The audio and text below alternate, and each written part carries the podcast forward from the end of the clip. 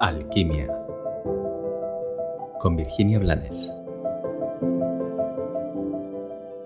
Hola, bienvenido a Alquimia un día más.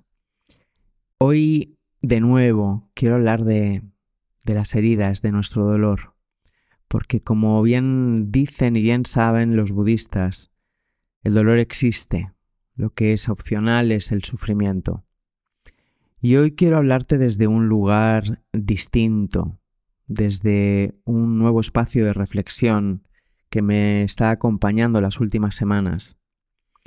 Hace días, observándome, observando mi vida desde fuera, desde la disociación, observando la travesía que he andado desde que llegué a este planeta, a esta existencia, me di cuenta de cuántas y cuántas cosas había incorporado en mí, había desarrollado, había aprendido, pensando que simplemente estaba creciendo, yendo hacia adelante.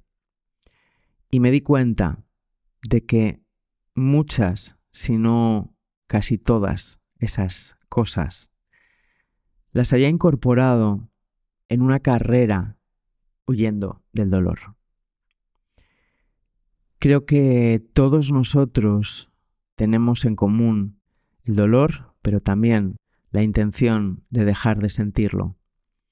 Cuando somos pequeños y estamos bajo el auspicio de nuestros progenitores, lo que buscamos es que nos miren y que nos amen y que nos dejen amarles. Por eso, cada vez que tenemos un comportamiento que genera en ellos un enfado o una distancia, un desencuentro del tipo que sea, procuramos no volver a repetirlo. Y así nos vamos amputando espontaneidad y esencia y nos vamos incorporando comportamientos que confiamos en que nos aseguren que pare el dolor. Así crecemos y nos involucramos con otras personas en amistades, en trabajo, en relaciones de pareja. Y vamos de puntillas procurando que esas nuevas almitas que comparten nuestra vida tampoco nos hagan daño, tampoco nos hieran. Y ofrecemos todo lo que hemos aprendido en la infancia, confiando en que esta vez sí pare el dolor, pero el dolor no para. Hay momentos más tiernos, hay momentos más cruentos, pero el dolor sigue con nosotros. Tal vez lo peor que hacemos es huir de nuestro dolor. Con esto no estoy diciendo que tengas que regodearte en él, que tengas que dejarte caer como si no existiera otra opción.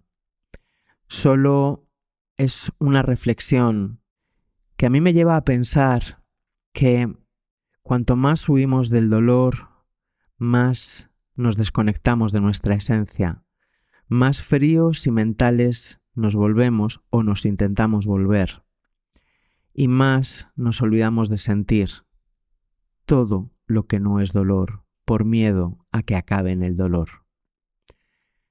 Ciertamente esta reflexión daría para horas de conversación, horas de exposición y horas de reflexión. Yo personalmente, desde que he tomado conciencia de esto, cada día me observo prestando atención a cuáles son mis inercias, mis conductas y mis comportamientos y si los activo y los manifiesto desde una intencionalidad de acercarme a mí y ser, o una intencionalidad que consciente o inconscientemente solo me procura el alejarme del dolor. Confío en que te sirva. No es mi intención decirte lo que tienes que hacer con tu vida, con tus comportamientos pero sí es mi deseo que todos podamos vivir el amor y la paz. Que tengas un maravilloso y bendecido día. Muchas gracias.